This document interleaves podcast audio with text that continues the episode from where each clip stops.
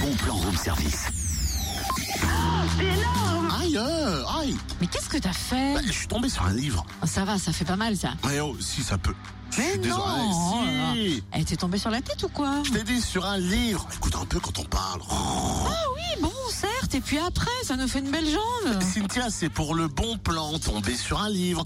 C'est le titre d'une fable clownesque et fantastique à découvrir en famille dans les médiathèques du Grandol mercredi 13 avril dans le cadre de l'heure du conte. L'aventure fantastique de Pataruc, un clown innocent. Sa vie se passe sur un arbre. Une nuit, la vieille fée Caractos se débrouille pour le faire tomber sur un livre de légende et par une étrange magie, le clown est entièrement avalé par le livre. Une fable destinée à toute la famille hein, à partir de 4 ans.